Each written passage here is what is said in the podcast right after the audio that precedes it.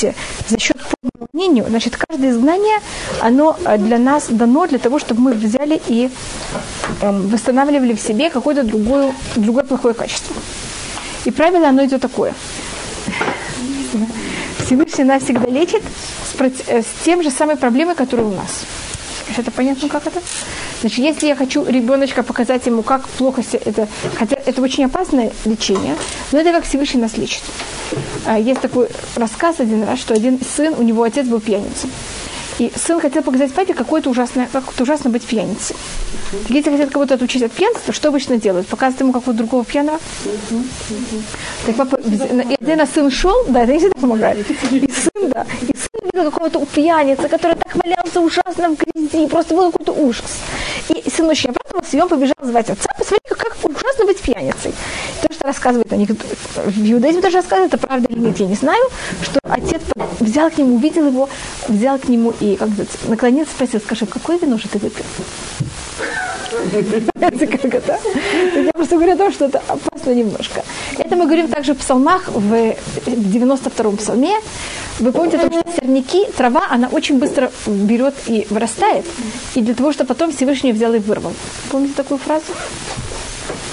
Иш барло еда, глупец этого не поймет. Иш барло еда, ухсилю авинецот. Это глупцы такую вещь не понимают. Бифуах и эсеп. Когда злодеи берут и растут как трава, и это для такой цели, что это взяло и сдвинуло на вечность. Значит, каждое изгнание, его цель это для того, чтобы взять в мире и какую-то вещь от какой-то проблемы мир очистить. Или полностью очистить, или хотя бы ослабить. Так это можно сказать? Да. Ослабить.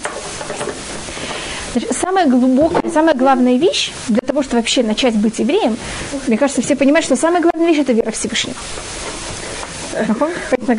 Потом от этого можно выходить, да, и от этого выходит все остальное. Поэтому первый наш протец, его испытание, его все вокруг, против, противостоять против этого поклонства и вера Всевышнего. И вы знаете, кто это был? Это был Авраам. И Авраама он выдерживает все время все возможные испытания веры. И в одном месте говорится, что он взял и поверил. Это было в Брахбе вторым. Авраам Всевышнему там обещает что-то, Авраам это видит. А потом Авраам спрашивает, Баме и Дак Ершина. Чем я буду знать, что эту землю я получу? И по одному мнению рассматривается, это не спор, там есть несколько мнений. По одному мнению, это был в какой-то мере малюсенький, я даже не знаю, как это назвать, но какая-то проблема веры у Авраама. Есть кто это рассматривает Раши. Рамбан рассматривает, значит, все понимают, что Авраама, так как он должен был взять и полностью построить нам базу нашей веры, и когда у него есть какое-то место, в котором это не так, как можно сказать, прочно, так мы должны что сделать тогда это взять? И исправить поколение в поколение. И э, по-другому, это по мнению Рамбана, спасибо, э, вы помните, Рамбан рассматривает, что Авраама вину Шагаг, Жгага, Хет Гадоль Вишгага. Это значит, что Авраам, он не сделал специально неправильный поступок, он как-то оплошность, я не знаю точно, как такая вещь называется, значит, не специально, случайно это произошла такая вещь. Э, вы помните, что когда Авраам приходит в Израиль, там очень тяжелый голод, и тогда Авраам сходит в Египет. А по Рамбану, и это одна из разниц между подходом Раши и Рамбан, в вопросе Иштадлют и Битахон, знаете, что такое Иштадлют? Насколько мы должны быть уверены в Всевышнем, насколько мы должны делать свое эм, стороне. По Раши, если есть голод, вы должны взять, вы имеете права облокачиваться на Всевышнего, вы должны взять и идти в Египет. Или идти в какую-то другую страну, вы не можете сказать Всевышний, корми меня. А по Рамбану, Рамбан рассматривает, значит, я только говорю, что это спор. Рамбан рассматривает, что если человек находится в таком состоянии, если он на очень духовно высоком уровне, он должен Всевышний, ты можешь все это мне дать. И он должен остаться в Израиле. И ждать, чтобы ман падал ему с небес. Извините, что я это говорю, но это примерно, не совсем, но примерно повторяю слова Рамбана. Вы, по-моему, рассматривали о, о верблюдиках Авраама? Помощи, верблюдики Авраама, они, Авраам надевал им намордники, чтобы они не ели в, э, в чужих э, полях. А Роман рассматривает, как это может быть? У такого праведника, как Авраама, понятно по себе самому, что его верблюдики были такие воспитанные, что они могли посметь есть в полях других. Так рассматривает Рамбан. Они были такие дрессированные. Если Авраам такой праведник, понятно, какие у него верблюдики. Так если верблюдики Авраама по Рамбану такие, понятно, что если он находится в Израиле, есть голод, что он должен сказать?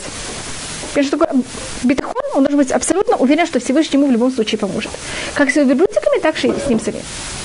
И то, что Авраам сошел в Египет, это в какой-то мере эм, грех Авраама, и не что говорю грех, даже Рамбан это не называет грех, это рассматривается какая-то маленькая, какая-то точечка какой-то проблемы. И что происходит с ним в Египте? Он приходит в Египет, забирают у него там его жену, дают ему большой, и дом фараона наказан, и тогда фараон его отсылает с большими подарками. Что происходит с еврейским народом? Мы сходим в Египет. Там нас очень тяжело мучают. Это символически, что забирают сова. И тогда Всевышний наказывает дом фараона или Египет. И тогда что делают египтяне? Дают нам большие подарки и нас выгоняют. Это как он показывает Авраам, где Рамбан рассматривает, где грех, там и наказание. Ой, у что-то другое. Не, не, у каждого, да, да, да, у каждого, наход, у каждого из них совсем другое испытание. Я тут, значит, у Авраама это э, вопрос веры, у Исхака вопрос совсем другой, у Якова третий. И поэтому у каждого из них будет точки проблемы совсем другие. Точки рассматривать, мы хотим это рассмотреть очень глобально, корень всех значит, есть грех первого человека, а мы, так как все его потомки, мы имеем в себе на каком-то уровне это последствия, и этот, этот первый грех, он делится на три, на кровосмешение, поклонство и убийство. Как это? Как это связано с первым грехом? Да. Значит, рассматривается, значит, это рассматривается в очень, как сказать, сжатой форме. От этого, это, вы помните, что когда, э, что говорит змея, и вы будете как Всевышний знать, этим келюким йодейтов вера, это какое-то желание человека сравниться с кем? Всевышний даже управлять Всевышним.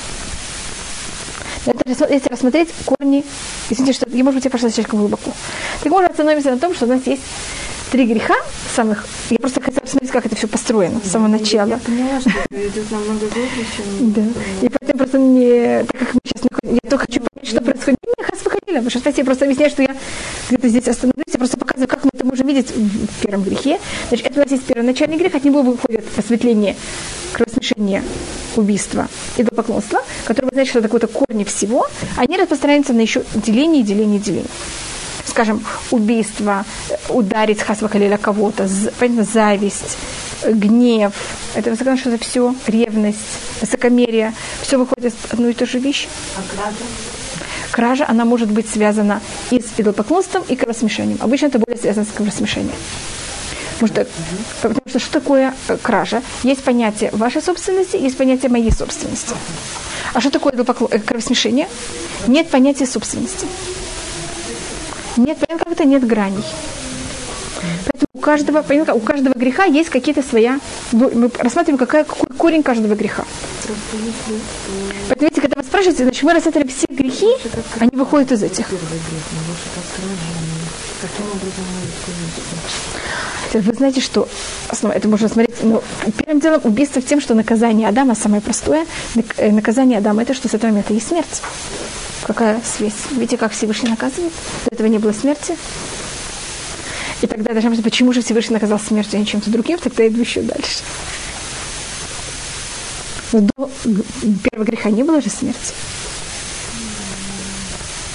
За счет первого греха началась смерть. Ну, не что смерть это и блага. Если в каждом в каждой из этих трех вещей можно тоже... Какое-то прощение, душа может еще развернуться. И, это все происходит за счет того, что и был этот первый грех. А потом эти три греха, их можно поделить понятно, на все возможные грехи, которые у нас есть в, в мире. А, а сейчас мы рассмотрим только Авраама, Ицхак и Яков. Они занимаются, видите, есть три таких ужасных грехов. Грехов? Греха, спасибо. И как видите, у нас есть сколько праотцов? Убийство. И у нас параллельно их есть Авраам, Ицхак и Яков. Я сейчас только останавливаюсь на Аврааме. Я чтобы показать, я обоих двух не показываю в настоящий момент. И проблема Авраама, значит, это значит, не то, что проблема. То, что он должен исправить в мире, это борьба с идолопоклонством. Мне кажется, все видят, как он это воюет с идолопоклонством всей своей, жизни, всей своей жизни. А это негативная сторона. А позитивная сторона идолопоклонства – это какая вещь? Вера. В момент, когда Авраам какую-то точку не исправляет до конца, нас тогда берут и шлют в Египет, который, чем, что объявляет фараон, когда приходит к нему Муши. Не знаю, что это такое Всевышний. Помните, чем он воюет? Значит, и почему это все началось с самого начала? Значит, проблема, мы сошли в Египет для того, чтобы взять и исправить вот это понятие веры Всевышнего.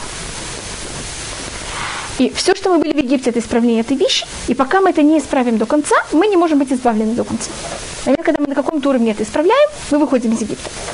А так как я показала, что для того, чтобы взять и вылечить какую-то нашу проблему, нас берут и зовут в какое место, где эта негативность, она очень сильна. И тогда понятно, как это, это как-то, я бы сказала, как сорняк, который вырастает очень сильно, очень высоко, и тогда что вы можете сделать с ним? Взять и вырвать его с корня.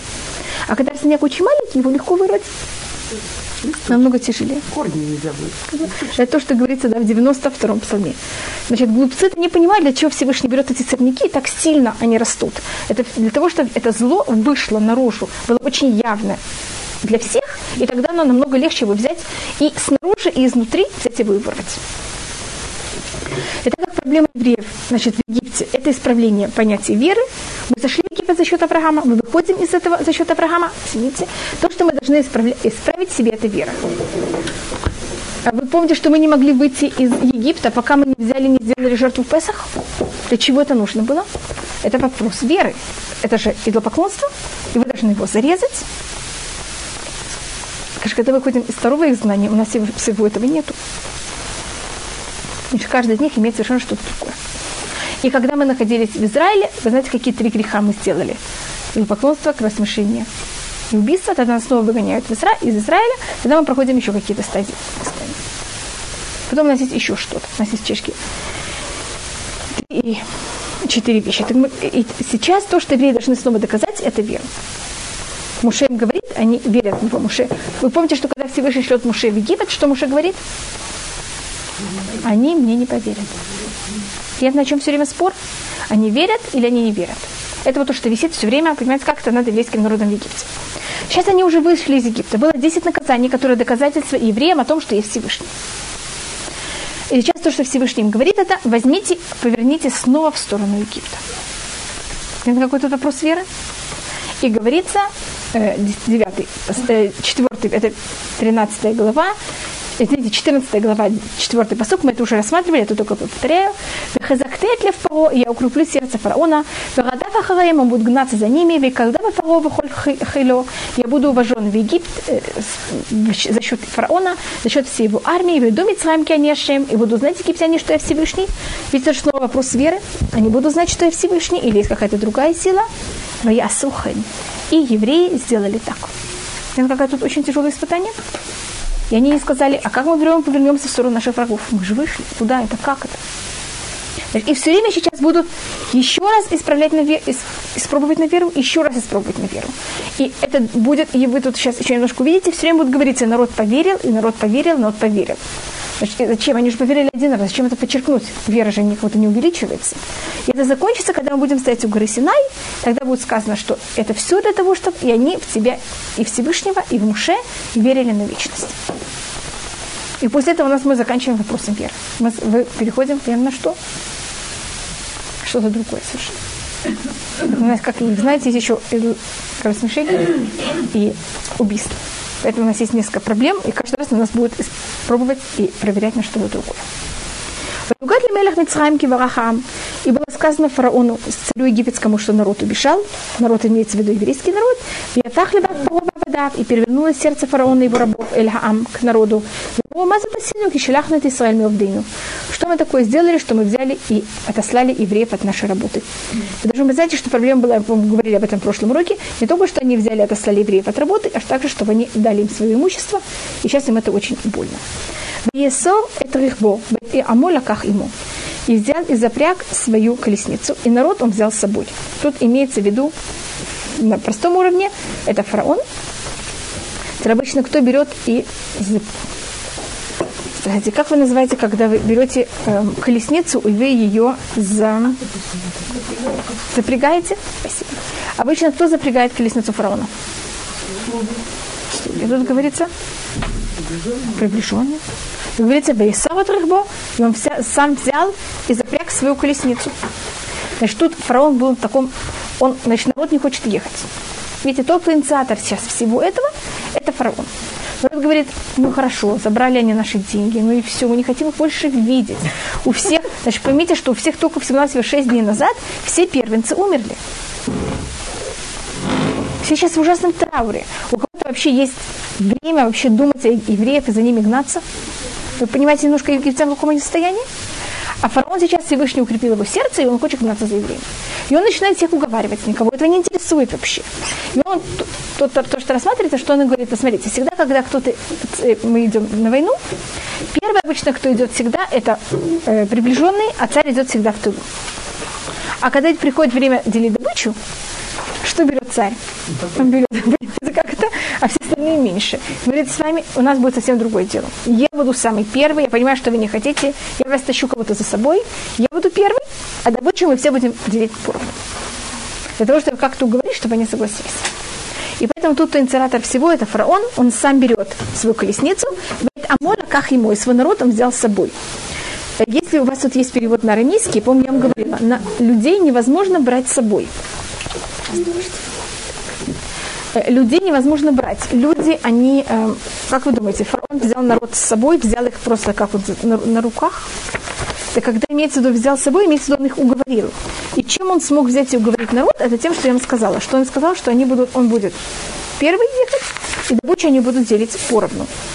И если вы хотите посмотреть на арамейский перевод, я вам показывала это вам несколько раз, я читаю на арамейском посуква, в таки сията ретихей, и он запряг свою колесницу, вият амей дабар и Значит, вместо того, чтобы сказать взял, на арамейском это переводится дабава. Знаете, что такое на иврите дабер? Говорить, уговорить. Людей не берут. Народ не берут, а что делать с народом? Уговаривают, разговаривают.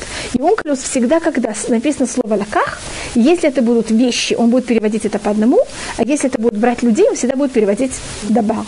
Ну, как это говорить? Потому что людей никто не берет.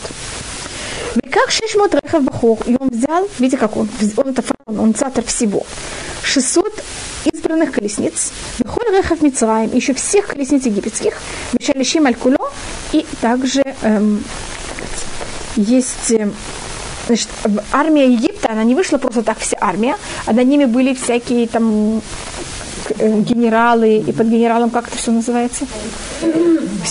Руководство. Все руководство. Шалишим, значит, и все со всем руководством. И это было достаточно сложно, потому что, понимаете, никто не хотел идти. Надо было их всех как-то уговаривать. Руководство Егип... армии тоже уговаривать. Шалиш – это вот такой руководитель, это как герой такой как называется, там, генералы, потом есть подполковники, я, я, командиры. Я очень извиняюсь, но я не знаю все вот эти названия, как они там называются. Но шалищим, это, в общем, это вот все это называется шалищим. Шалиш так называется вот такую вещь. Скажем, э, украинский перевод вегибарин, мемамин. Значит, герои, которые надо. Ну, обычно там генералы считаются более большие герои, чем кто-то другой. Значит, простая армия, и также над ними эм, как вы называете, всю верхушку армии? Начальники. Команды, ой, большое И командующий состав, Дина, большое спасибо. Он всех, всех взял также с собой. Число, которое повторяется все сколько евреев, значит, число в Египте, которых мы встречаем все время, это шестерка. 600. Вы помните, что сколько вышло евреев из Египта? 600 тысяч. Сколько каждая женщина рожала? Шесть в один раз. И сейчас сколько выходит из Египта, военных бегут за евреями? 600. Значит, понятно, что просто видите, это, кто-то это может видеть как случайность, но я просто показываю, как, понимаете, какая-то повторность, которая у нас есть. И, может быть, только немножко, вы знаете, что когда мы говорим о том, сколько нас было в Египте, мы никогда не говорим, что нас было 600 тысяч, это только на русском я так перевожу, а на иврите так говорится 60-10 тысяч. 60 10? 60 10 тысяч. Самая большая цифра, которая у нас есть на иврите, это 10 тысяч. Это называется рибо или рыбова. Всегда говорится самых рыбо. Даже не говорится 60 или щищим рыбо или самых рыбо. И, и просто это говорю только совершенно в скобках, потому что наш месяц, месяц Кислев, каждый, бук, каждый месяц имеет какую-то свою букву, и месяц, буква этого месяца это самых. Египет, его символика это самых. И, и также то, что мы вышли из Египта, в этом видите, а в самых значит это 60. Я им говорю о том, что Египет, его символика это Сус, это колесница. Мы говорили об этом. Лошадь. Видите, что, что такое Сус? Это птички, это 6 Понимаете, как это? Это 60, и вав это также 6. И это самых, это может быть и в минусе, и в плюсе. Это понятие полностью, видите, как окружность, когда кто-то полностью окружен и изолирован от Всевышнего. Или наоборот, это может быть, когда кто-то имеет в себе что-то, что он как будто бы как, знаете, мозг или есть какие-то органы, которые они абсолютно эм, защищены. и ничего в них не проницаемо? Да, как Юсеф, точно. Египет, евреи, хотя они в Египте, что они в каком состоянии? Они а, чем-то защищены, ничего в них как будто не проницает. И какая связь это с нашим месяцем? Потому что месяц Кислев, что хотели сделать греки еврейскому народу? Его ассимилировать? И они это совершенно не смогли. Потому что есть этот самых, который, примерно как это, берет и ограничивает еврейский народ и не дает никакой возможности какого-то влияния. Но только я показываю, почему тут есть вот эти шестерки все время, которых мы встречаем. Хазекашем, а, и знаете, что такое колесница также, нахон? Что такое рехов, что такое сус, мы это еще немножко встретим. Хазекашем это лев фарао, и Всевышний укрепил сердце фараона. Видите, сколько раз это повторяется? Может, потому что положение тут очень тяжелое, все его отговаривают, все говорят какой-то ужас, все оплакивают своих мертвецов. Мицраем царя египетского, Вердова Хибна Исраэль, он погнался за евреями, в Израилю Цимбиятрама. А евреи выходят с поднятой рукой, имеется в виду, что они выходят оголенно. Они какой-то не скрыты, не как рабы, которые там как-то прячутся. Я такой с распростертой рукой, вот свободно совершенно. Никак нигде не прячутся. Египтяне взяли и погнали за нами. Значит, сначала надо, вы знаете, все, надо нас э, всех сначала брать и немножко раз, разгонять. Так фараон, он как будто как мотор такой, или как паровоз, который всех потащил. А когда он их начал уже тащить, сейчас уже все бегут сами по себе. Поэтому говорится, сейчас уже не Египет, не фараон за нами гонится, а весь Египет уже за нами гонится. Сигима там хуним алаям. И он застал нас, когда мы находились у моря, все лошадь и колесница фараона, у фарашав и его всадники, его армия, значит, есть у него также э, пехота, те, кто идут без пешей, Альпиах и Рот Лифней Бальцфон. И они находились Альпиах и Рот, это вот между этими двумя скалами. Лифней Бальцфон, мы говорили про этого Бальцфон, этого идола, который Всевышний специально его оставил. Значит, тут вопрос веры египтян, веры евреев. И поэтому этот идол специально оставлен. И мы говорили, какая символика лошадей, какая символика эм, колесниц. А, лошадь это более символика Египта и вообще Востока, а Рехав это символика Запада. Я говорю такую вещь, я могу повторить, кому-то не говорила. Это как раз наша отдельная глава, которая только прошла. Заметьте, что буквы Рехев и буквы Браха и буквы Пхор те же самые буквы. Только в перевернутом порядке. И это все буквы 2. Тут у нас как раз 222. Рейш это 200, Хав это 20, а Бет это 2. Эти все двойные буквы. А Сус это все шестые буквы. Ну, как это самых? Это 60, а это 6. Только у нас нет 600, поэтому самых есть еще один. Вот для окончания этого. И в э, если помните, Исав, он плакал все время о благословении, который, а он потерял его за счет того, что он взял и продал свое первенство. И э, в западной культуре у нас э, те, кто занимается индустрией, это в основном западная культура, и откуда берет и происходит также э, атеизм, это также западная культура. Это понятие раздвоения, какого-то веры не Всевышнего, а еще во что-то. И че, что такое рыхов? Это мы берем железо или какой-то металл, перековываем его и, скажем, делаем машину или делаем колесницу, которая что она может делать? Она как будто может ехать, она как будто живая. И мы когда говорим Всевышнему, Всевышний, ты нам не нужен, мы можем всем это взять и сделать мы пользуемся неживым для того, чтобы превратить это в живое. И это символика западной культуры.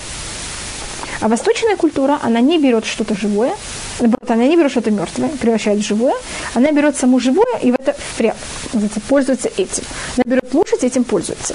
И, скажем, пример, который я всегда привожу, это что сделали эм, террористы, которые взяли и разрушили этих два, я умим, два дома близнецов. Они взяли эти самолеты, которые американские, и в кого они впрягли в это, для того, чтобы это все сделать? Сами себя. Они послали это, понимаете, как это? Значит, если это были западные люди, они бы это послали как самолеты без летчиков. Они бы это послали как ракеты. Понятно, как это? Они послали что-то неживое, чтобы это разрушало. А восточные люди, что они делают обычно? Они себя превращают в самоубийцев. Они себя впрягают, как это? Они берут западную культуру, но кто лошади, это они сами. Им нужно какое-то живое, настоящее, что-то живое, чтобы это, это, это как-то э, пользовалось этим. Или это заводило все. И э, в этом есть еще можно если рассматривать, значит, кто это рассматривает, что лошади это восточная культура, а э, как колесница это западная, это гаонный вильна. И это объясняет на 20-й посуг, или вареха, или васусим. Эти колесницами, а эти лошадями. Я, я по-моему, показала, что Эй у нас есть, как вы знаете, 70 народов, а Эли это 35. Вот есть 35 таких, 35 таких. Но есть только Алиф. Алиф это, это один, это какая-то коалиция такая, и коалиция другая. А в Египте у нас как-то эти обе силы, они были одновременно в этом. И поэтому Египет рассматривается мать всех изгнаний. Потом эти изгнания у нас будет никогда уже... В Египте мы находились как будто в Весенции, можно сказать, как будто взяли очень крепкий завар, и нас туда засунули вначале. Такой сделали прививку, может быть, все возможных... Э, сначала делают прививку со все возможными микробами. А потом берут и как будто бы каждый раз как-то это немножко разбавляют. И это то, что у нас потом будут все возможные другие измы. Но в Египте мы это все получили в, таком, в одном залпе, а потом это получаем постепенно. Потом у нас будет христианство, э, с одной стороны, мусульманство, с другой стороны, они все вместе, как будто у нас падает, например. У фараона Крив, это десятый посок. Если видите, фараон исполняет то, что он обещал своему народу. Говорится, фараон приблизился. Почему подчеркивается, фараон приблизился? Он же обещал всем, что кто будет первым. Он, и он это исполняет. И подняли евреи свои глаза, и они увидели, вдруг Египет едет за нами, за ними. И они очень испугались, Вейцекубные Израиль Лашами, и начали кричать Всевышнему. Видно, что видели египтян, которые едут за ними. Тут говорится только Мицраим Нусия в единственном числе. Почему говорится в единственном числе? Потому что фараон тут в этот момент смог взять и взять всех египтян и сплотить. И они все едут за евреями как кто? Как одно, как одно существо. Одним сердцем, понимаете, как это? Один народ, как одним сердцем. И это, конечно, все делает фараон. А есть мнение, что это имеется в виду в духовном плане какого-то ангела Египта. Значит, что у каждого народа есть духовная сила, которая им помогает, и евреи тут ощущают, что духовная сила египтян им тут также идет на помощь. Евреи тогда берут и кричат Всевышнему. Мы еще немножко увидим, что это не все евреи кричат. И вы знаете, что мы всегда делимся на партии. С этого момента мы всегда, когда происходит любая какая-то неприятность, будем делиться на эти же партии. У нас будет четыре партии, мы на них все время делимся. Мы еще немножко их увидим. Что, как, как реагировать, что делать. И... Да. Да, видео точно. Потому что тут говорится, что они кричали Всевышнему. Да. И потом, видите, потом мы увидим, что совершенно разные реакции. Вот видите, кто-то начинает плакать, кто-то начинает кричать Всевышнему, кто-то начинает говорить совершенно другое. И эм, тут есть такая, ну, это маленькая, я не знаю, может быть, я вам это рассказывала, даже такая маленькая скороговорка на, на иврите. Эм, который написал, по-моему, Раби Уда Леви, это что четыре стояли у моря. Цур, Цир, Цон и Цар. Видите, что все какие-то. Цон, цар и цикли цон. Цон, цакли цур. Цур, амар лецир, лех вацелет амим, я цар. Ты понимаешь, что я сказала? Значит, сон – это скот, это понятно. Кто такой скот? Это еврейский народ. Четыре стояли у моря. Стадо – это еврейский народ. Цир – так называется посланник. Это имеется в виду Муше. Также сейчас, когда у нас есть э, в консульство, там есть, есть шагрир, так называется обычно консул, а есть также цир.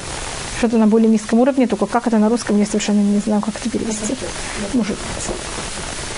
Но есть также Неспах. Неспах – это какая-то добавочная личность. Может быть, это Аташи. Есть кого-то сам консул, есть потом еще что-то ниже, а есть... А, так Аташи это еще ниже. Я думаю, что Аташи это Неспах. Понимаете, я, я не знаю, я не, я просто знаю, как это все на иврите, совершенно не знаю, как это переводить. Просто поэтому я хотела только проверить, ну, как это. Так тир это посланник. Теперь на иврите тир это, три, э, три, это слово, которое имеет три совершенно разных значений. Поэтому, если я вам говорю уже это слово, что вы знали, что такое. Тир – это посланник. Тир так называется также ось. И тир так называется также эм, особенно рыбный соус. Да. Не обязательно рыбный, но обычно э, соус, но более обычно так называют рыбный соус. Любой соус можно назвать тир. Это вот то, что выходит из рыбы, из мяса, когда он варится, называется тир. Если встретите, значит, вы запомните, что это такое ци. Что да? Юшка. Юшка. Называется ци. И, скажем, в оси в дверях называется цирин. Называется ось также. И у земли тоже у нее есть ось. Да. ציר также. ציר הקוטב הצפוני, так называется северный не полюс, а есть вокруг северного полюса. Это то место, с которого начинается пол, полгода день и полгода ночь. Полярный круг. Полярный круг, так это называется. ציר. А, так ציר это послание. Но в нашем понятии ציר сейчас это только послание. Не все остальные э, значения этого слова. Цу, так называют Всевышнего, что наша, наша скала и наше начало. А цар, неприятность, это Египет. Так цар и цикля. А цик это значит э, делать неприятно, как будто задираться. Цар и цик лицо. Цар делал неприятности цон. Цар, цон, цаак лицу. Цур амар лецир, Всевышний сказал посланнику, лех вацель это мим яца. Спаси мой народ из рук врага. Или Мидраш говорит, что сейчас еврейский народ был сравнен с голубем, который взял и убегал, улетал от змеи. И он хотел взять и войти в свое гнездо. А гнездо сейчас берет и полит, там вдруг началась, начался пожар, и его гнездо горит. Так если он возьмет, эта птичка, эта голубь возьмет и улетит от Например, как если он не войдет в гнездо, его возьмет и ужалит змея. Если он убегает от змеи, значит, улетает от змеи, кто его тогда в какой-то мере? Туда пожар вокруг. И вот голубь не знает, что с собой делать. А вы знаете, что голубь это так сравнивается песни песни еврейский народ. И Всевышний говорит еврейскому народу, как будто возьми и покажись ко мне. И тогда посук Юдалев, ויאמרו אל муше המבלין קברים במצרים לקחתנו למות במדבר, מה זאת עשית לנו להוצאנו במצרים? Видите, это такой цинизм это называется. И сказали они к Муше, что недостаточно могил в Египте, для этого ты нас взял у, типа, умереть в пустыне. Что ты такое делал? Вытащил нас из Египта. Халюзе адавар шахдибану леха бемитсраим лимор, харда мимену, венавда эт митсраим. Китов ляну аводат митсраим и мутейну бенедва. То, что мы тебе еще говорили в Египте оставь нас в покое, и мы будем там работать спокойно. Лучше там работать в Египте, чем взять и э, умереть в пустыне. Есть кто кричит Всевышнему, есть то, что чем занимается. Вообще лучше куда уйти? В Египет, и вообще выход из Египта, и все перечеркивается. Это только сейчас они видели здесь наказание. Так вот, понятно, как они так реагируют? Не совсем. И тогда Муше им говорит, «Вымер Муше ам альтирал». И Муше говорит народу, не бойтесь. Кому говорят, не бойтесь? что боится, значит, они боятся. И тецву будет Ишуат а Ашер Яселехем Айом. Стойте, смотрите, что делает вам Всевышний. Киашер и темет Мицраем Айом, лоту сифу лиротам удадулам. То, что вы сейчас видели египтян, вы больше их никогда не, видите, не будете больше видеть. Хашем и лахем лахем адем тахарушун. Всевышний будет вам воевать, а вы молчите. Отсюда делается вывод, что была какая-то часть евреев, которые говорили, мы будем воевать. А были, кто говорили, мы будем делать, поднимать какой-то шум ужасный. Так если вы хотите, знаете, поднять всемирный шум, мы сейчас будем связать с Америкой, мы будем кричать, мы делать какой-то шум, что вот мы что-то можем. Если говорить нет, мы будем воевать. Мы, наоборот, будем только физически, понимаете, без всемирного шума, мы просто будем воевать. Если говорить, вообще мы сделаем мир с этими египтянами, к ним возвратимся. Есть кто молится к Всевышнему. Скажите, это похоже на то, что происходит у нас сейчас каждый раз? Понимаете?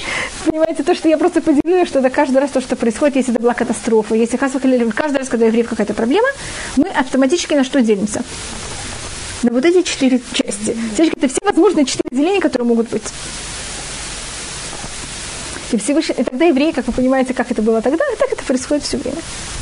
И муж это им говорит, пожалуйста, все это прекратите, ждите, смотрите, что сделает Всевышний. Вот не делается ни А, ни Б, ни С, ни Д. А, есть тут вопрос, Всевышний говорит народу, э, чтобы они молились или нет. Значит, народ начал, какая-то часть народа начала взять и кричать Всевышнему. И если вы а, и это, э, заметьте также, как это рассматривается, кто кричал Всевышнему. Я не знаю, ли вы заметили, или мы говорили вообще об этом. Еврейский народ бывает, он называется народ, а бывает еврейский народ называется Бне Исраэль. Мы говорили о разнице, когда они называются Бне Исраэль, когда они называются народ. Бне Исраэль – это высокая часть еврейского народа, а низкая часть еврейского народа называется народ. Просто А. Кто молится и кто занимается всеми, всеми другими вещами.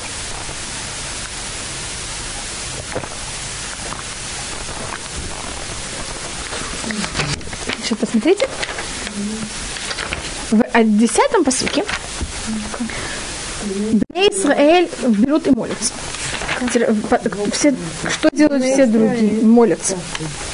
Посуд Гимель, Муше говорит, Вела Муше Хаам. А Муше говорит народу, возьмите, стоите, не бойтесь, видите, что Всевышний вам сейчас сделает. Всевышний будет вам воевать, а вы будете молчать. Значит, видите тут разницу? Есть кто молится. Да. Тоже. Кто молится, это евреи. Цакуб Израиль Алашем. И закричали евреи к Всевышнему. Кричать, да, у нас есть 10, а, извините, что я тут перепрыгнула одну вещь. У нас есть 10 названий молитвы. Тфиля, цака, рина, заака. Понятно, как это? Есть 10 языков молитвы. И цака – это один из 10 э, уровней молитвы. Это говорит Митраш. Тфиля, есть разница у каждого уровня. Скажем, э, тфиля – это от лабриут. Это обычно от корня судиться. Знаешь, что такое, например, масса плели? Уголовное дело. Уголовность – это кого-то эм, взять и судиться. Так когда мы митпалили, мы как будто доказываем Всевышнему, почему нам положено нам ответить, почему положено нам эта вещь. А цака это просто крик. Э, тхина, Авраам, скажем, Муше, он не молился, он не палель, он не цаак, а Муше обычно тем, что он занимается, Всевышний немножко Всевышнему тут скажет не, не кричать так же. Но обычно, что делает Муше, это митханей. Он э, на русском как раз мольба. Это слово ханина, значит, это э, что Всевышний его помиловал. Здесь 10 языков. Есть рина. Что да? Курим. Курим. Это тоже, да, это уже один из понятий молитвы. И каждый из них имеет какой-то свой тем. Но то, что тут евреи делают, это не кричат.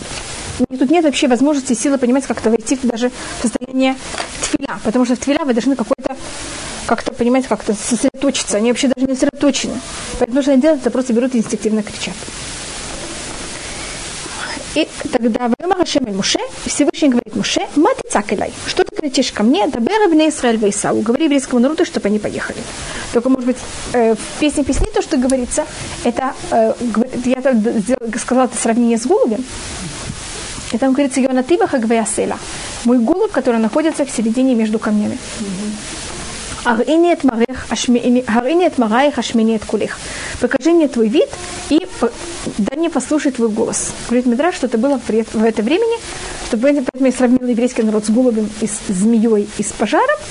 И Всевышний, пожар тут имеется в виду море, как вы понимаете, а змея – Египет. И Всевышний говорит э, голубю, пожалуйста, возьми, и, значит, что это имеется в виду еврейский народ, возьми и дай мне послушать твой голос. Значит, если ты будешь молиться, я тебе сразу отвечу. И Всевышний говорит Муше, что ты кричишь ко мне? И тот Рашид дает две возможности. Или есть тут, можно даже рассмотреть, три возможности. Одна возможность – это когда еврейский народ находится в тяжелом состоянии, вождь даже не имеет права на каком-то уровне молиться. Или даже если он может молиться, он должен молиться очень коротко. Потому что если народ в очень тяжелом состоянии, а вождь стоит сейчас и молится, как ощущает себя народ? Брошен был. Поэтому говорит, это не время сейчас молиться. Ты должен заниматься народом. Ты мог там помолиться минуту или две. А больше молиться ты не в состоянии, ты бросаешь как будто твой народ. Э, другая возможность Матица Каляй, Всевышний говорит, это все же я сделал, я придумал. Что ты ко мне кричишь? Я, я все это задумал. Мне нужно какое-то, мне даже вообще ничего не говорить. Я сам это уже все решено первоначально с момента сотворения мира. Или матица калай, значит, то, что в переходе море, это на таком уровне, что даже тут не нужно э, Всевышний, когда он нас выводит из Египта, он подчеркивает, что еврейский народ на таком уровне, что они вообще не в состоянии ничего делать. Мы как младенцы такие.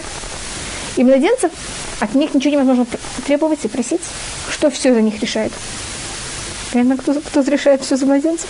Поэтому Всевышний говорит, не кричи, ничего, даже не нужно кричать, я все сам решу.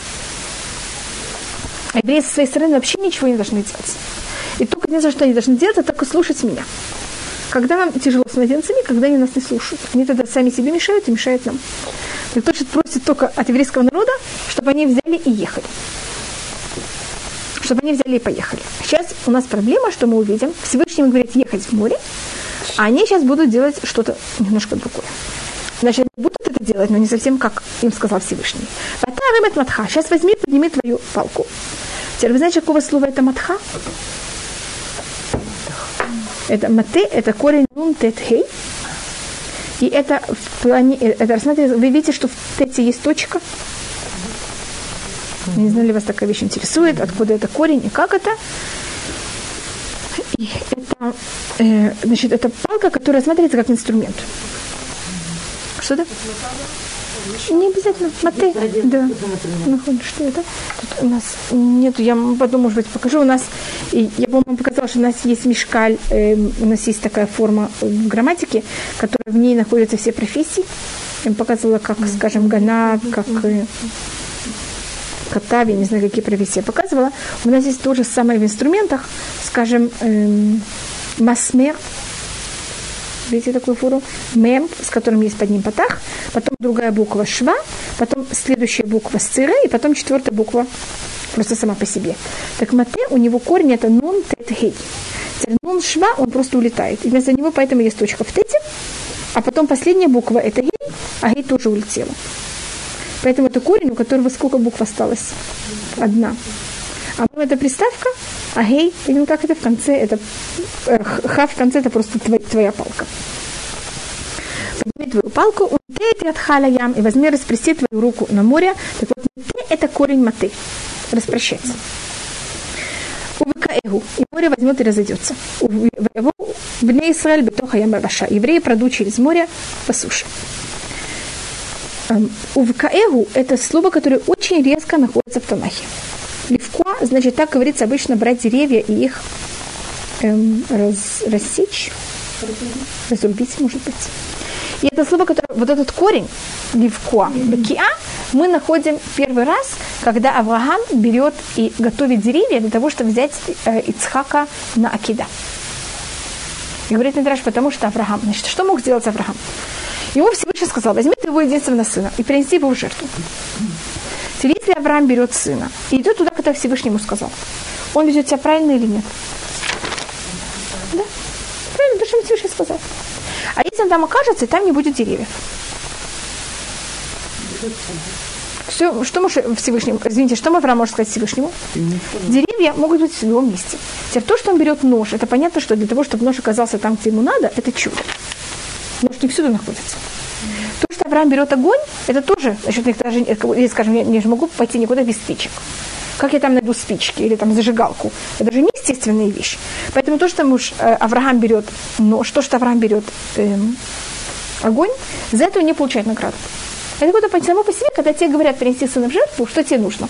Эти инструменты тебе нужны. А деревья мы же не всюду с собой берем, потому что что мы говорим? Деревья, как они? Всюду они есть. Но чтобы в таком месте не было деревьев, это как будто бы неестественная вещь. Я где-нибудь что-нибудь что сделаю. Найду. Когда вы идете делать костер, вы с собой берете огонь, или спички, или зажигалку. Вы же не поход, думаете... Не берем поход. дрова. Да, вы в поход не берете дрова. Что вы думаете? В другом месте как-нибудь найдем. Или не так вы рассматриваете?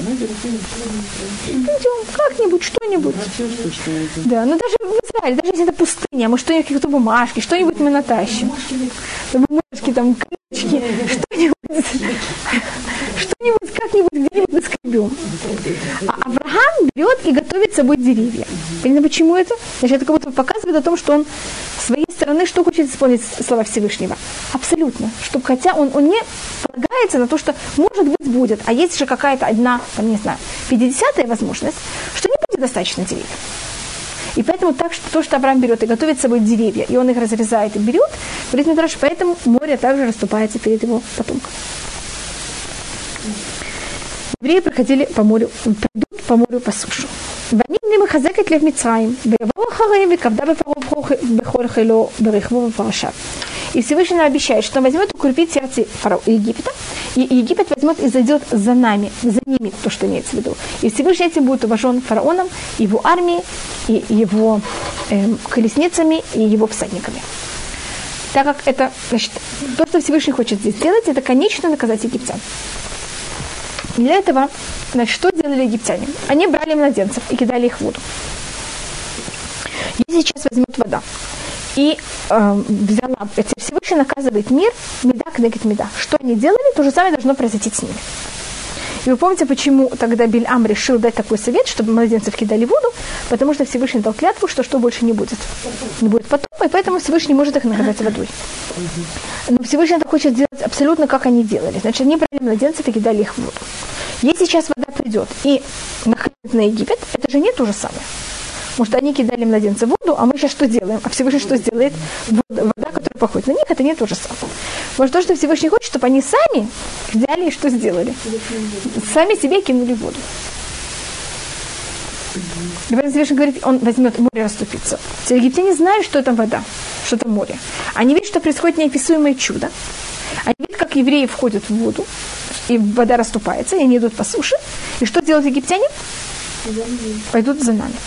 И этим... Казалось бы, не должны были, должны были остановиться Да, может, Как вы считаете? видим, что Понятно, как поэтому говорится, что всегда. Или су- Нет, это не су- суша, но они видят эту воду с обоих все сторон. равно они не могли тянуться за ними И в это нормальном состоянии. Конечно. И поэтому Всевышний говорит, что он возьмет так и укрепит их сердце. Просто я подчеркиваю, почему это говорится еще укрепление их сердца. И тут не только фараона, а укрепление всего Египта. В Ядуме с вами Кенешем будет по- э, узнают все египтяне, что я Всевышний. Бекавдим фараон его параша, когда я был воз- взят и уважен фараоном и его колесницами и его всадниками. וישם מלאך האלוקים ההולך לפני מחנה ישראל וילך מאחוריהם, וישם עוד הענן מפניהם ויעמוד מאחוריהם. и тогда ангел, который шел, все время перед станом еврейского народа, он взял и пошел за ними. Это стан огня. И был также столб облака, который был всегда перед еврейским народом, он пошел за ними. И это, значит, что происходит? Евреи берут и идут. Египтяне идут за нами. Сейчас происходит уже, доходит ночь, и египтяне за нами сейчас гонятся всю ночь. Вы помните, что за нами шло ночью столб огня, и а, днем за нами шло э, столб облака. Облако обычно, как это то, что говорится, «Ваяво бен махане Мицраим, бен махане Исраэль», и оно взошло между еврейским и египетским станом, и был это облако, и темнота, и освещала ночь, и не приближались они один к другому всю ночь. Значит, понимаете, откуда это знаешь, это вся ночь? И тут Всевышний начинает очень тяжело наказывать египтян. И помню, мы рассматривали то, что было в Египте в течение почти года, это 10 наказаний. И они были также, всего-навсего их было 10, и они были э, взяты и распос- разделены, ра- растянуты на 10 месяцев. Сейчас все это будет в 5 раз сильнее в течение одной ночи. А что происходит с египтянами? Какой-то ужас вообще неописуемый. Можно всегда сравниваться, что, что было в Египте, это был палец Всевышний, это мы говорим Хагадаш и Песах, то, что было в этот момент, это будет рука Всевышнего. Видите, что это будет в пять раз больше в течение сколько-то там, шесть часов. Понимаете, какой-то ужасная мощь на египтян? Значит, муки неописуемые, которые с ними происходят. Это говорится, это спор между Раби Элиэзер Чего в пять раз больше? Ну, Вот мы сейчас посмотрим немножко. Значит, это будут всякие разные вещи, которые с ним происходят.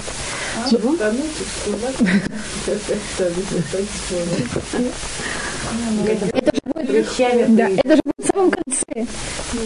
То, что происходит первым делом, это вот это облако, которое всегда исчезало, и становился ст- э, об- только столб огня, он берет и идет за евреями. И у них сейчас есть ночь, и есть добавочное облако. Так у них сейчас макат хоших. Эта темнота, она, понятно, что у них происходит, эти все облака сейчас напускаются на египтян, и их обволакивают. Эти облака, они же такие, какие они? Они влажные. Сейчас все вокруг становится влажным. Вы пробовали когда-то ходить в такой глине? Туман и глина одновременно, и темнота. А столб огня, который шел перед евреями, он берет землю и ее, наоборот, нагревает. Не высушивает, а только нагревает. Горячая глина. Горячая глина, и парильная это называется. Понимаешь, такое облако? Да. Это как-то приятно. Это настолько жарко и горячо, и так неприятно, что то, что происходит с, эм, у колесниц, у них есть колес- колеса. Так все колеса, они в эту всю глину застревают, и, их не, и они все ломаются. А лошади становятся бешеными, и им также очень горячо, они же находятся в этой горячей глине, и они хотят как быстрее из нее убежать. Так они, значит, если вы сидите в колеснице, у которой колеса поломались, а лошади вас берут и очень сильно несут куда-то. Понимаете, какая-то прелесть? Кроме того, что вокруг, понятно, как такое облако, ужасная темнота, вы вообще ничего не видите вокруг, и вот такой туман, который такой горячий туман. Это только то мы смотрели пока. Прямо какое-то мы смотрели наказание, которое рассматривается у египтян. И мне кажется, вы уже это видите, как это не самая приятная вещь. И Мидраш тут насчитывает э, 50 или 250 вещей. Вот это соотношение одно к, пи- э, одно к 5, это явно. Значит, там 10, тут 50. А если в Египте было не 10, а если в Египте было 40, тогда тут будет 200. А если в Египте было 50, тогда тут будет 250. Значит, если каждое наказание делилось на 4 или делилось на 5, это уже спор между Рабелеза и Раби Акива. Но то, что тут было в 5 раз больше, это, э, так говорит Раби Йоси Адлили, это, как можно сказать, аксиома. Это все воспринимают.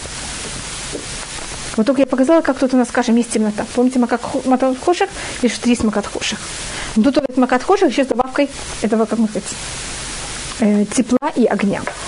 И кроме того, что это не приближается, и один стан не приближался к другому, и облако Всевышнего, или ангел Всевышнего находится между двумя, значит, если тут два стана, тут находится облако. Те египтяне, когда они берут и пробуют стрелять в евреев, в кого они стреляют все время? В облако. И до евреев ничего не, не доходит. И это говорит одна из вещей, которую Всевышний говорит, посмотрите, как я вас люблю, еврейский народ. Я все время говорю, говорит Всевышний, мутав и канева хецби влобахем. Лучше, чтобы стрелы вонзались в меня, чем в вас. Вот это, это, конечно, Всевышний не может никакая стрела вонзиться, но понятно, что это. Вот это понятие, что Всевышний говорит всегда, что лучше это вошло во мне, чем вас. Значит, Всевышний, когда его оскверняют, когда к нему плохо относятся, он на это, за счет этого не берет и не наказывает. А когда начинают брать и как-то мучить евреев, или обзывать евреев, или э, брать и приставать к избранным части еврейского народа, тогда Всевышний берет и начинает возмущаться. И как говорит Мидраш, когда мы были в Египте, египтяне делали очень много развращенных и ужасных вещей, Все- Всевышний ни за что за них не наказал. Как они начали мучить евреев, Всевышний их наказал. И ну, как это вот это понятие, это же самое облако. Всевышний говорит, лучше, чтобы это попало мне, чем в вас. Раши это будет повторять много раз. Тут есть... э, оно начинается с этого момента и повторяется много раз, что э, это, это такая притча, которая дает Раши. Есть в случае, когда это в нашу пользу, и в случае, когда это не в нашу пользу. Как э, человек, который берет и идет с, с сыном, и с одной стороны пришли к нему волки сзади. Он берет своего сына, ставит его спереди. Потом пришли разбойники с- спереди, он берет сына, понятно, как это прячет за своей спиной. А что если пришли одновременно волки сзади и разбойники спереди? Да, Бог берет его на руки, начинает на шею, начинает с ним, понимаете, как с ними воевать. А что если этот мальчик потом привык уже сидеть папе на шее, и он сидит, идет с папой, понимаете, папа все его спасает все время, так это еще хорошо. Это будет у нас в конце этой же недельной главы. Паршат Башалях, да. Он будет начать сидеть на шее, видите, что папа ему сделал, потом он говорит, папа, купи мне это, папа ему покупает. Папа, купи мне то, он покупает. А потом, когда он так уже привыкает, привык сидеть на папе на, что папа на шее, все, что он просит, папа ему дает, он проходит и говорит, спрашивает одного прохожего, скажи, пожалуйста, где папа вообще? Да, бедек. Так говорится, что папа выберет и скидывает шею. Но вот это, а, вот это сравнение, оно у нас будет очень долго. Значит, Раши его будет повторять много-много раз в Хумаше. Тут как будто я рассматриваю, это первый раз. Кеду алаям. И тогда Муше берет и распрощает свою руку на море. Вайоля Хашем это ям рох кадима за. И Всевышний взял и сделал, чтобы очень тяжелый восточный ветер. Куна лайла. Ваясим это ям лехарава вейбахуамай. И Всевы- и Всевышний взял и сделал так, что море превратилось в сушу, и вода разделилась. Тут говорится, и море разделилось, говорится, вайбаку хамаем, и вода разделилась. Говорит на этом Мидраш, все воды в мире разделились. Даже чашка, чашки с, водой разделилась вода. Так что все народы мира знали, что такое чудо произошло. Говорит, что когда Всевышний взял, сотворял мир, он с морем договорился заранее, с водой договорился заранее, когда он сотворял воду, что в этот день, в этот час все, вода, все воды в мире что сделают? Раступятся. Мы это потом просмотрим, когда вода, вот она берет и восстанавливается, там говорится, Итану, говорит Надеша, Альтнао. Всевышний говорит, значит, у нас чудеса, это не, что Всевышний потом сказал, ой, извините, я забыл сделать такой закон, сейчас я его беру и добавляю. А все было задумано, запланировано первоначально, и также о том, что вода возьмет и в этот момент рас- расступится, это также вещь, которая была задумана пер- первоначально. И тут, то, что у нас тут описывается, это как будто в очень сжатой форме, как это все происходит. Воевод Бней Исраэль ямба яваша. Евреи вошли внутрь моря по суше. Вамаем лем хумами минам мисмулям. И вода для них была стеной справа и с левой стороны. И тут я только смотрю, что мы, у нас есть из других мест Мидрашим, как это происходит. Муше, значит, Всевышний говорит еврейскому народу, возьмите и езжайте. Помните, как говорится? Дабер на Исраиль Вайсау. Говори еврейскому народу, чтобы они поехали. И Всевышний говорит заранее, вода не расступится, пока вы не войдете в воду. И говорит Мидраш, что все евреи взяли, стояли у берега, все говорили, мы пойдем первый, мы пойдем первый, нет, мы, мы, мы, нет, вы, нет, ни в коем случае, только мы. Вы знаете, где это вы можете увидеть? Если вы читали когда-то 40, 68 псалом, если у кого-то есть псалмы, там говорится, что колено э, Бениамин, колено Нафтали, там все колена, они как будто между собой ссорились. И каждое колено что говорило? Мы прыгнем первые. Колено Бениамин там было самое, как можно сказать, воинственное. В том, что они прыгнут первые, а пока никто не прыгает. И тогда Нашон бен Аминадав, он взял и прыгнул первый. Он был из колена Иуда. Я только ищу мою. Извините. так как он взял и прыгнул первый, понятие нахшониют, видите, это слово нахшон, это значит что-то сделать первой в каком-то, в любой каком-то отрасли. Это может быть там в прививках, это может быть в медицине, это может быть в любой вещи. Что такое нахшониют? Как, как нахшон, взял первый, прорвался и прыгнул. Я вам только покажу, что пишется. У нас есть многие мидрашим, что и как это точно было, и как мы себя вели, часть в нашу пользу, часть не совсем в нашу пользу. Или говорится. Шам Бенямин, там был Бенямин э, молодой, Вудем Сары Юда, который он брал и ссорился с министрами Юда. Как это значит? Колено Иуда хочет прыгнуть, а что говорит ему колено Бенямин? Нет, что вы, мы первые. Сарей Звулун, Сарей Нафтали. Вот они все стоят и говорят, мы первые, мы первые, нет, вы первые. И, э, конечно, Нахшон прекращает эту всю, э, весь, всю ссору и входит. И когда Нахшон берет и прыгает, сначала ему вода доходит, и вода не расступается. И он идет по воде, и вода ему не расступается, пока вода не доходит до носа, и только тогда она расступается. И это символика того, что Всевышний делает чудо только когда оно очень нужно. А пока чудо не нужно, понятно как-то, чудо не происходит, и мы с своей стороны должны сделать максимум усилий. Если мы сделали максимум усилий, чудо также не происходит. А, и, может быть, вы знаете, что было тут, когда мы переходили море, было 10 чудес, которые происходили с нами, если не даже больше, но 10 чудес э, происходили явно. А, может быть, я перечислю часть этих чудес, mm-hmm. что земля, когда мы переходили море, э, обычно даже если вода расступается, что происходит с э, землей? Если она мокрая и вязкая, так вода взяла и полностью высушилась, значит, и дно было совершенно э, сухое. Это мы видим также из песни песней о том, что Всевышний нас привел как будто по, по суше. Абашай. Тоже тут говорится, что мы взяли и прошли по суше. Теперь мы там идем, а нам, может быть, хотим пить. Воду уже тяжело взять с собой. Это какая-то... Значит, вы знаете, что произошло с морем?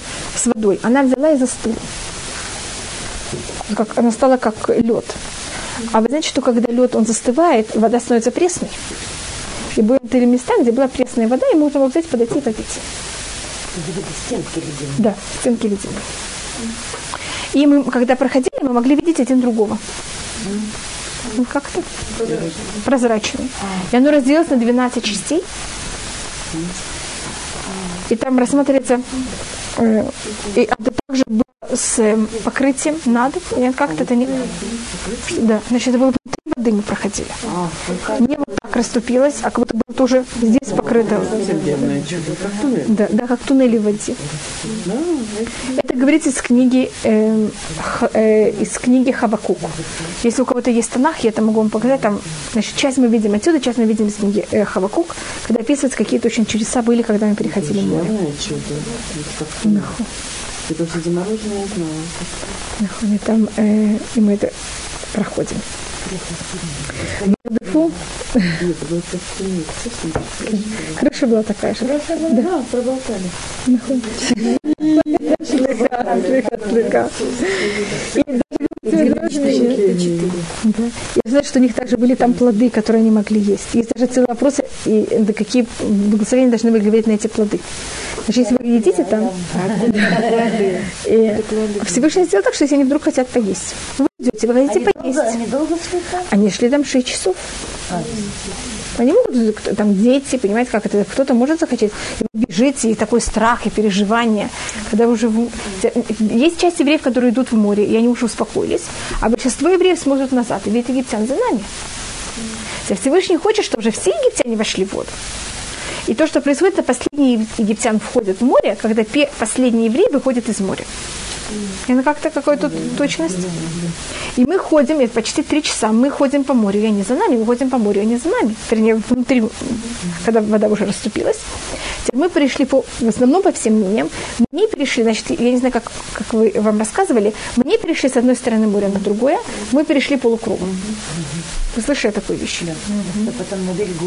Мы на том же самом береге, от которого мы вышли, мы туда же возвращаемся, так как вся цель, то, что море расступилось, это не было для того, чтобы перейти море. Потому что если вы видите э, географически, мы же могли взять и войти в, в Синайский полуостров без того, что мы переходим Красное море. Там же, там же не было тогда Суэцкого канала. Поэтому там были явные места, где суша была объединена, и не нужно никакой воды. Это специально же было только для того, чтобы эти они взяли и утонули.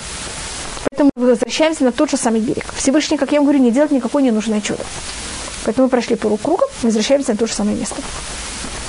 И поэтому мы ждем, пока все египтяне входят, все евреи выходят, только тогда все это заканчивается. И гонятся за нами египтяне, и они входят за нами. Кольцус паро. Все лошади фараона, Рихбоу фарашав, его, эм, как это называется, колесницы, его всадники, Эль Тохаям, внутрь моря. И они уже на каком-то уровне полностью сказать, стали уже не совершенно понимать, что с ним происходит. Понимаете, что вы сказали, это же какая-то глупость. Потому что они уже видят, как евреи там идут, и они уже просто вот бегут за евреями и вообще не понимая, что и как это.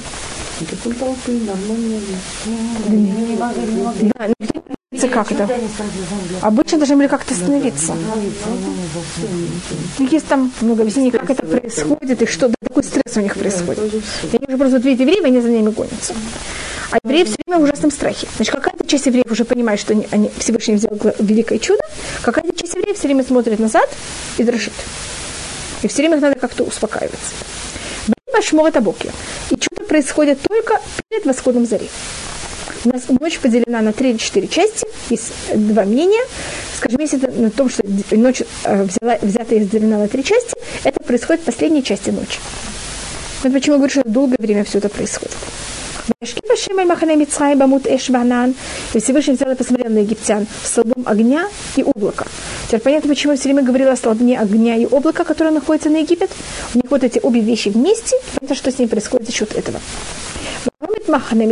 Они уже полностью, эм, когда люди, метуштащим, это называется на иврите, когда люди, скажем, получили удар по голове, они вообще уже так не, размышляют совершенно.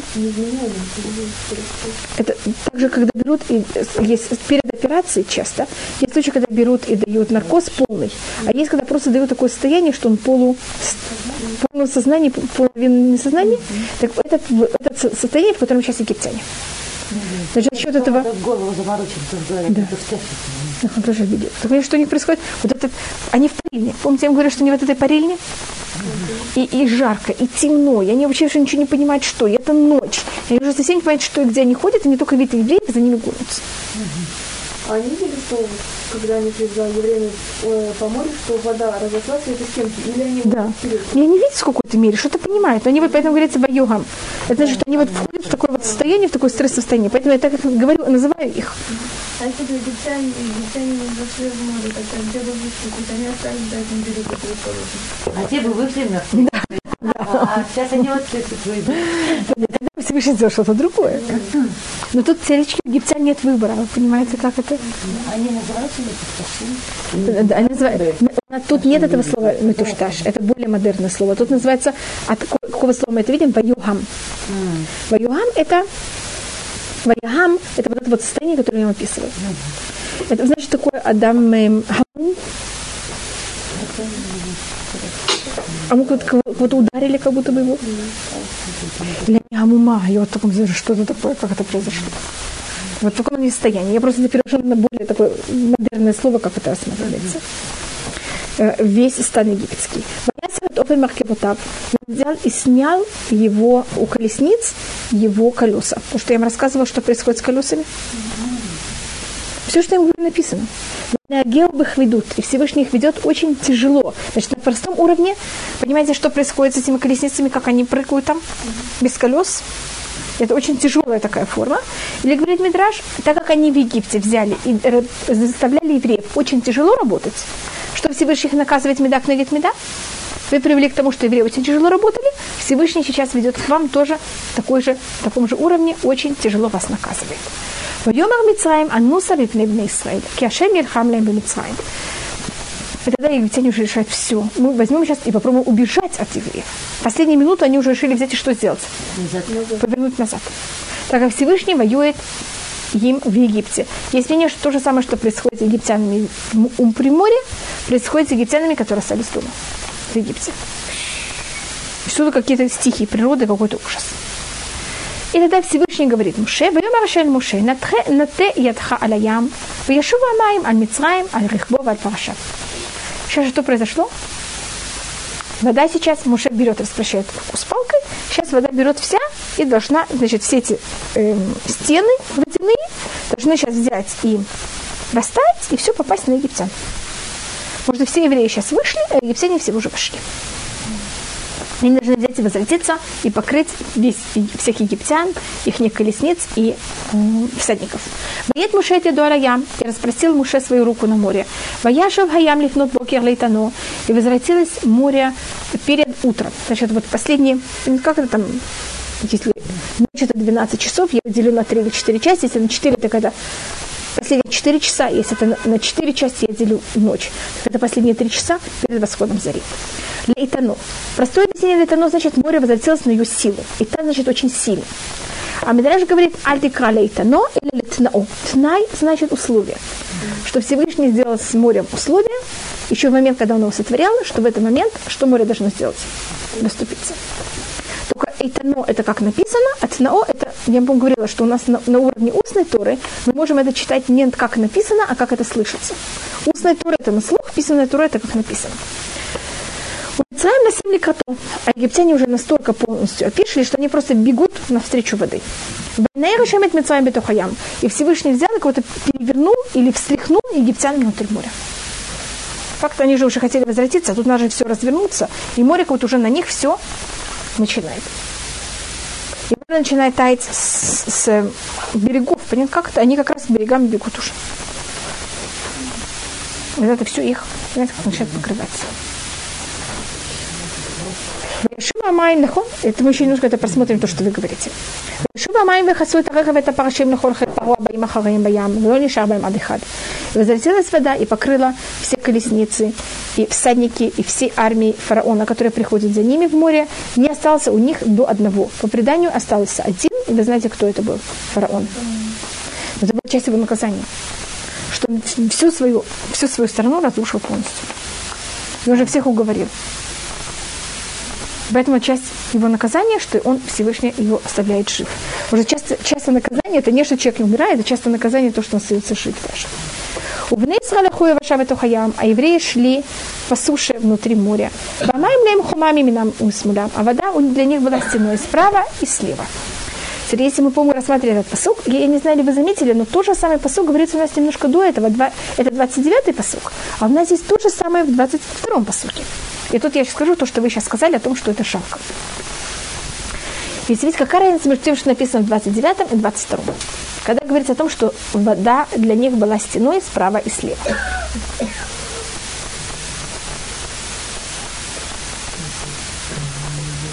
Знаете, какая буква не хватает э, в этих двух случаях?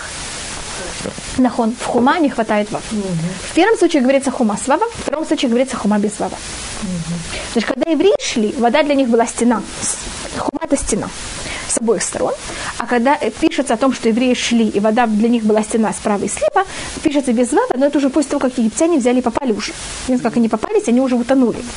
Это говорит Медраш, если я беру и пишу хума без вава, это можно прочитать как хайма. Что такое на иврите хайма? Гнев гнев. Знаете, что когда евреи брали и проходили через море, ангелы говорили перед Всевышним, Всевышний, почему ты спасаешь этих, а этих, наоборот, хочешь утопить?